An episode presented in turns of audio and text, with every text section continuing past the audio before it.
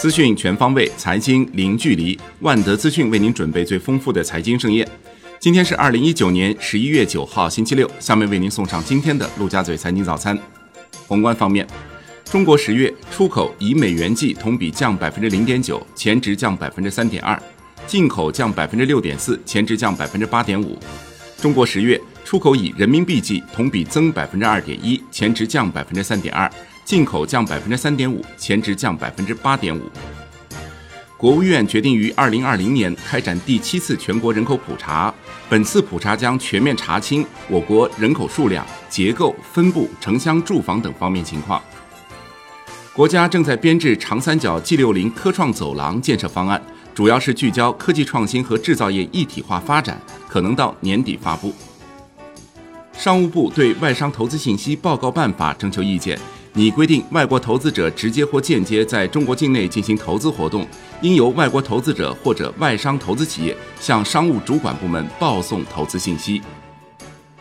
国务院国资委印发《中央企业混合所有制改革操作指引》，重点聚焦规范混改操作流程，通过市场化方式开展与非公资本的合作，推动混改企业转变运营机制，对企业混改的相关支持政策进行梳理等四方面。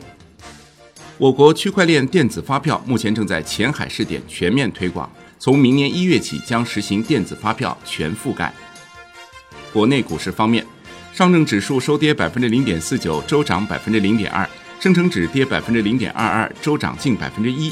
创业板指跌百分之零点二五，周涨百分之一点四四；万德全 A 跌百分之零点四，两市成交额近四千五百亿，北向资金净流入超十三亿，连续十二天净流入。恒生指数高开低走，收跌百分之零点七，报两万七千六百五十一点一四点，周涨百分之二。恒生国际指数跌百分之零点四九，周涨百分之二点四五。证监会拟修改 A 股再融资管理办法，取消创业板连续两年盈利以及最近一期末资产负债率高于百分之四十五的条件，支持上市公司引入战略投资者，缩短锁定期且不受减持规则限制，延长批文有效期。证监会就科创板再融资审核规则征求意见，拟进一步缩短审核期限，简化非公开发行审核程序，对符合要求的小额非公开发行规定简易审核程序，提高再融资效率。证监会正式启动扩大股票股指期权试点工作，批准上交所、深交所上市沪深三百 ETF 期权，中金所上市沪深三百股指期权。上交所拟于十二月上市交易沪深三百 ETF 期权合约。证监会核发华晨装备、永金科技、佳美包装、九辆股份四家企业 IPO 批文，京沪高铁等五家公司首发将于十一月十四号上会。新三板全面深化改革各项政策举措细节出炉，涵盖包括精选层遴选标准等七大政策亮点。其中，精选层挂牌满一年可申请直接转板上市，无需证监会审核；允许合格企业公开发行，发行人可以尚未盈利；降低投资者门槛，引入公募基金。上交所近期对前期科创板审核过程中发现的发行人及其中介机构存在的信息披露不当行为，集中采取自律监管措施，涉及木瓜移动、新数网络、金城股份、白山科技，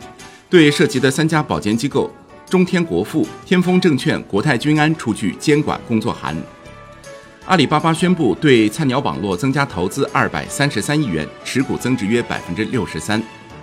万达信息公告，中国人寿及其一致人成为第一大股东。牧原股份公告，拟与华能信托合资设立公司，未来一年投入不超过两百一十亿元养猪。金融方面。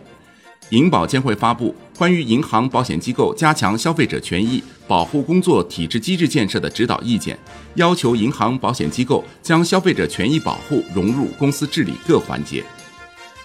健康险管理办法有望在近期发布，最新一版征求意见稿将允许保险公司在满足一定条件下，可以对长期健康保险产品费率进行调整。产业方面，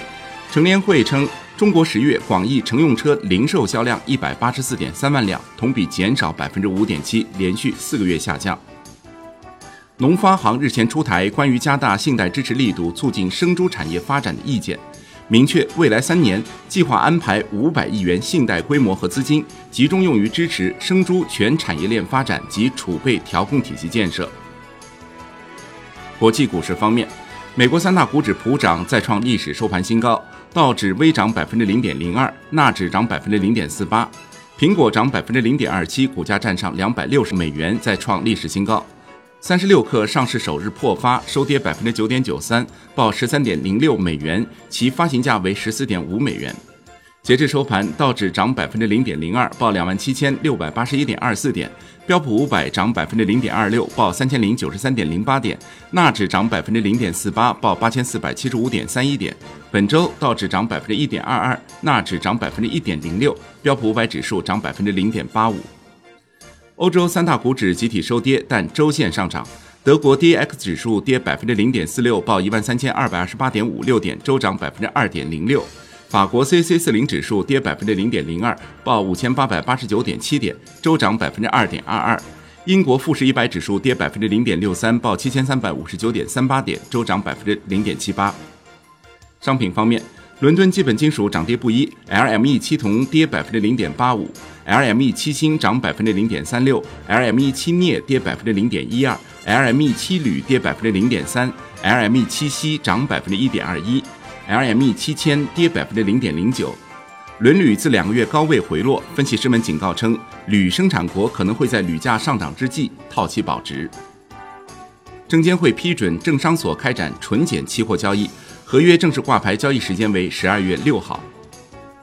债券方面，国债期货震荡走弱，银行间现券收益率小幅下行，银行间资金面整体平稳宽松，质押式回购利率近乎持平。交易员称，商务部称中美双方同意随协议进展分阶段取消加征关税，打压债市情绪。十月贸易数据好于预期，对债市影响暂时有限。